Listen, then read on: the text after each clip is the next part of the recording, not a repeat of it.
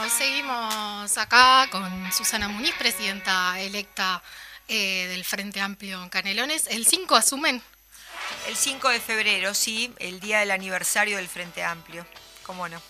Todas las presidentas y presidentes. En realidad somos más presidentas que presidentes, ¿no? Sí, iba a comentar eso justamente. Son 13, si no me equivoco, presidentas electas en todo el país, así que es un buen paso en este trabajo eh, de visibilizar las mujeres a la política que, hizo el Frente Amplio, además, o sea, que hizo la militancia eligiendo... Eh, en la mayoría de los departamentos había más de una candidatura y por lo tanto también había hombres propuestos y sin embargo se eligieron las mujeres. En el caso de Paisandú, además, una presidenta jovencísima de menos de 30 años. Sí, yo creo que hubo todo un reclamo, ¿no? Desde la militancia frente amplista en relación justamente a que las mujeres estén en lugares de toma de decisión política. Eh, y me parece que bueno, que esta elección marca eso. Bueno, Susana, antes que nada, las felicitaciones del caso. Muchas gracias. Eh, eh, quería consultarte sobre lo que se viene, porque si bien están electos ahora y tienen que asumir, pero se les viene un desafío bastante corto, que es el del referéndum del 27 de marzo. ¿Cómo se puede afrontar eso con tan poco tiempo y, qué nos puedes adelantar? Bueno, en realidad ustedes saben que el desafío hacia el 27 de marzo, ¿no? Por la derogación de 135 artículos de la LUC, no es que sea una movida del Frente Amplio, sino que más bien es una movida del conjunto de, del movimiento popular, este, sobre todo llevado a cabo por las intersociales, de donde el Frente Amplio es una parte.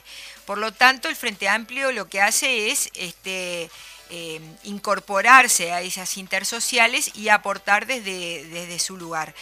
Pero en verdad eso ya está sucediendo, porque en todos los territorios, más allá de quienes son presidentas o presidentes en las departamentales, cada territorio tiene sus referentes y por lo tanto el Frente Amplio se ha incorporado activamente a la militancia justamente para armar barriadas. Bueno, hoy no hay playa, pero las playas el fin de semana, prácticamente en toda, no solamente en Canelones, sino en Maldonado y Rocha, estuvo la Pantera Rosa visitando a las vecinas y vecinos y este a, aquella no le gusta la Pantera Rosa. Yo sé que a Mariana no le gusta, pero es de mi generación la Pantera Rosa, no tengo vuelta. No, no, mi problema no es la Pantera Rosa, mi problema es el uso de la Pantera Rosa en la campaña.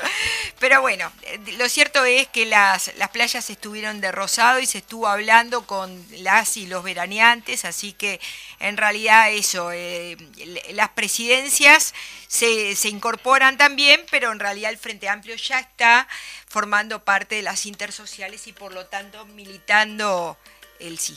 No hubo licencia, no hubo descanso. Acompañaron a, las multitudes por, por, la costa del este. Sí, tal cual. Es necesario. Y más allá, independientemente de lo que suceda con el referéndum, la idea, eh, se puede ser que la idea principal de, de, de, su, de su asunción y también de Graciela y, y otras compañeras y compañeros de volver al territorio y militar las bases, más allá de lo que suceda con el referéndum. Es que ese es el objetivo y, y en realidad hicimos la campaña justamente planteando esto, ¿no? Este, tanto las que hoy son presidentas o presidentes y los que no también, eh, justamente marcando la necesidad de estar en el territorio, de la presencia permanente del Frente Amplio en el territorio, eh, el diálogo con, este, con las organizaciones sociales en cada uno de esos territorios, eh, y ni que hablar eh, de alguna forma jerarquizando el papel de los comités de base en cada lugar. Eh, justamente Canelones es un territorio sumamente diverso, en realidad no es un territorio, son 30 territorios, por decir un número que digo yo por los 30 municipios, pero en realidad inclusive dentro de cada municipio a veces hay zonas que son bien diferentes. Y además se comporta muy distinto lo que pueden ser las zonas del área metropolitana como Ciudad La Costa o lo que es Las Piedras, La Paz, a lo que es el noroeste del departamento. Este, y el noreste del departamento, donde son zonas rurales y que en realidad la gente ahí este, vive, trabaja y piensa más como interior profundo. Entonces, si bien este, en la zona metropolitana eh, en realidad hay este, una, una militancia activa del Frente Amplio y una presencia permanente del Frente Amplio, no es tan así al noreste del departamento. Y bueno, justamente uno de los desafíos es estar, estar en el territorio y, este, y conversar con las vecinas y vecinos, este, eh, tanto individualmente como con las distintas organizaciones que están presentes. Como el otro día, bueno, hicieron la, la no proclamación, ¿no? Pero sí la, la, conferencia de prensa donde anunciaban oficialmente eh, que habías ganado vos en Canelones y había ganado Graciela Villar en Montevideo. Y ustedes expresaban que no era casualidad hacerlo en conjunto y hablaban de, un trabajo más eh, mano a mano entre las dos departamentales. ¿Cómo se proyecta eso? Bueno, eh, sí, en realidad este, lo que estuvimos conversando con Graciela es varios proyectos que tenemos entre manos, varias este, eh, ocupaciones y preocupaciones que tenemos las dos juntas. Este, y por ejemplo, hablábamos en particular las áreas rurales de Montevideo y Canelones, que son muy similares y que tienen problemáticas similares, hasta por ejemplo proyectos que tienen que ver con las zonas, este, eh, con la zona o más bien con el recurso agua, por ejemplo. Ustedes saben que Canelones este, y Montevideo dependen mucho de los mismos cursos de agua. Entonces, bueno, ahí este, tenemos todos proyectos para trabajar, proyectos ambientales además para trabajar, este, independientemente de este, conversar con, con los militantes y los vecinos, ¿verdad?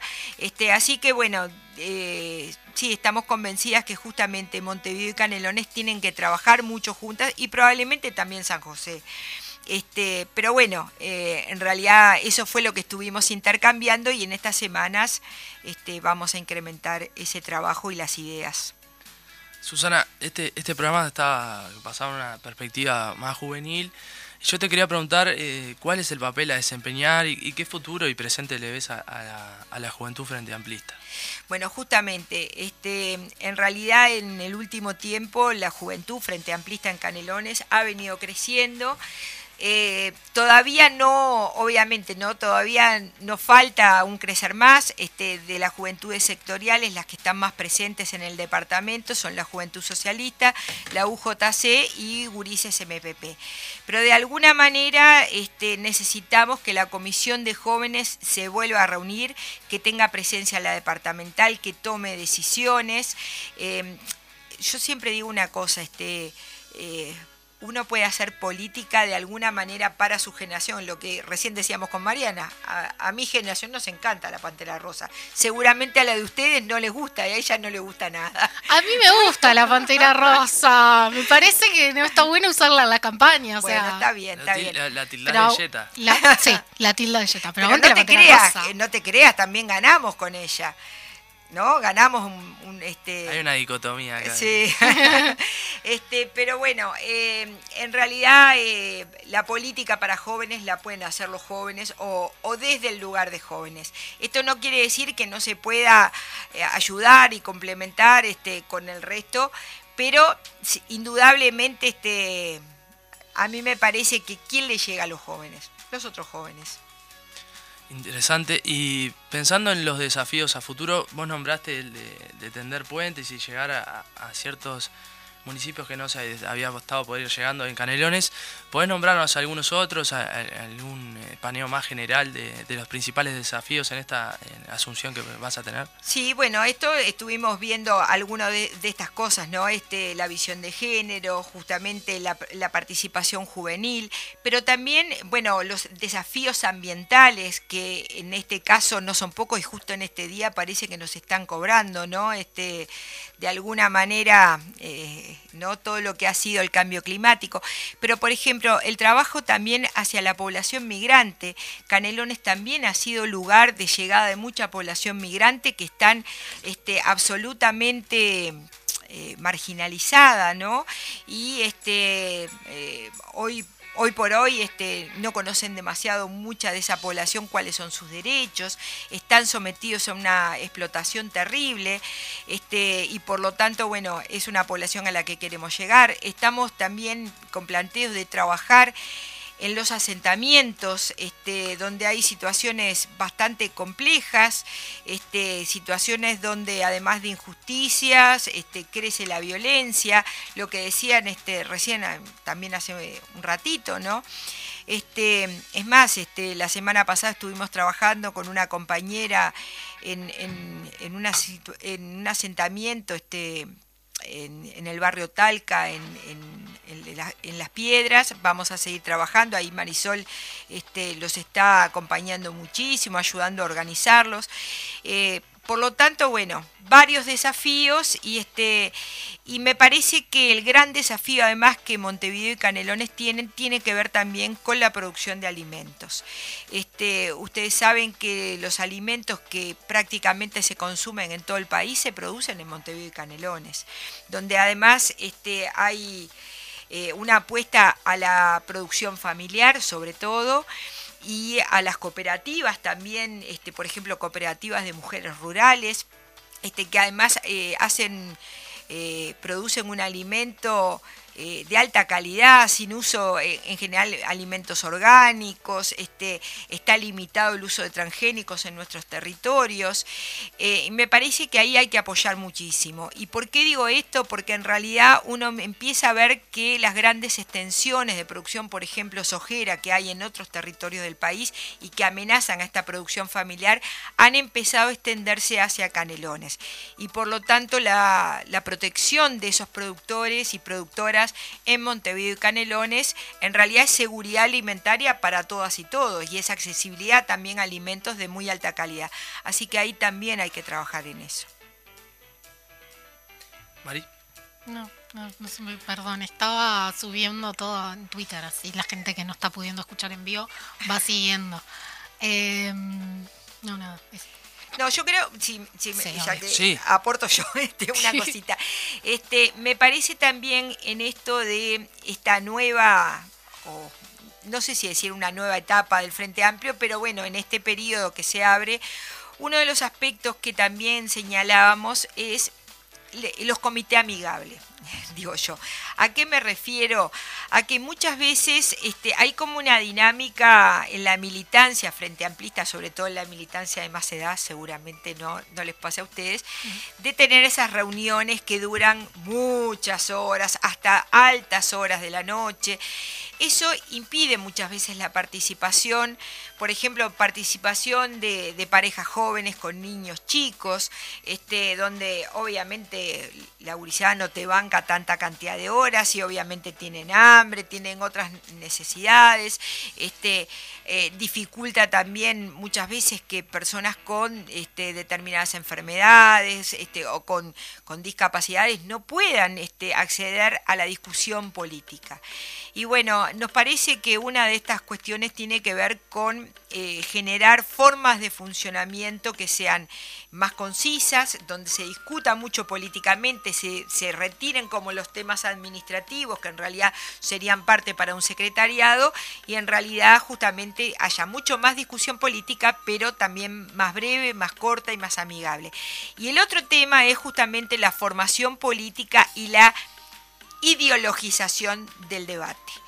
Este, creemos que en los últimos años, lamentablemente en Uruguay se ha perdido este, como un debate más ideológico y que hay que recuperarlo, porque eh, eso también es parte de conocer, bueno, cuáles son los proyectos que se enfrentan, por qué se enfrentan, este, cuáles son los intereses que se manejan atrás de esto y poder de alguna manera comprender el discurso. Susana, una última pregunta. Con respecto a la pandemia, llevamos más de dos años, eh, se generó una nueva normalidad, eh, la virtualidad, ¿eso puede haber llegado a traer un diferencial a la hora de la cercanía y la interacción con los militantes? Eh, ¿Se puede generar un, un cambio a futuro o, va a seguir siempre como la misma línea? Bueno, no, la idea es justamente en políticas mucho más de cercanía. Es cierto que estamos en una situación compleja justamente en estos días, ¿no? Con 12.000 nuevos casos. Bueno, es complejo en este sentido.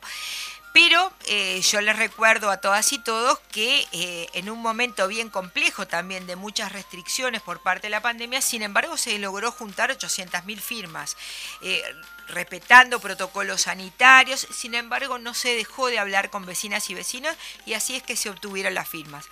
Por lo tanto, yo creo que política de cercanía no tiene por qué ser este, una amenaza en momentos de, de pandemia. Este, hay que adecuar los protocolos, hay que tomar medidas justamente, y el Frente Amplio para salir con su militancia va a tomar medidas, medidas que cumplan un protocolo sanitario y que no pongan en riesgo a nadie, este, pero bueno, eh, sí, política de cercanía. Bueno, el camino entonces es claro, la territorialización, volver a colocar a los comités de base en su rol clave y el vínculo con las organizaciones sociales, barriales, la charla constante con vecinas y vecinos y escuchar más a las jóvenes. Así que Sin duda. la construcción del Frente Amplio de aquí pasa por ese lado y Susana va a estar haciendo ese trabajo desde la presidencia de la departamental de Canelones. Nos dejó bastante claro en la entrevista que tuvimos hoy, Susana, y vos hiciste un raconto fenomenal de lo que ella nos habló en este ratito. Es, la práctica de los 280 caracteres de Twitter.